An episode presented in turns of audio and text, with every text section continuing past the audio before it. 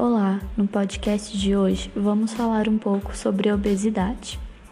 A obesidade é uma doença crônica causada por diversos fatores, resultante da interação de genes, do ambiente, do estilo de vida e de fatores emocionais. É caracterizada pelo armazenamento em excesso de gordura corporal.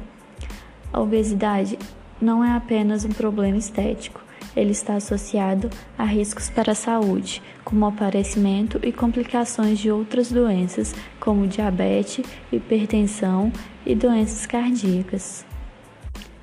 Mas o que causa obesidade?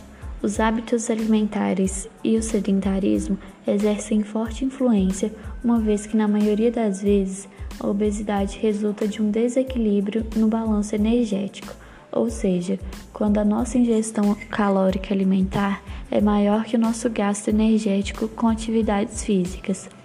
Mas a alimentação inadequada e o sedentarismo não podem ser considerados como os únicos responsáveis pela obesidade.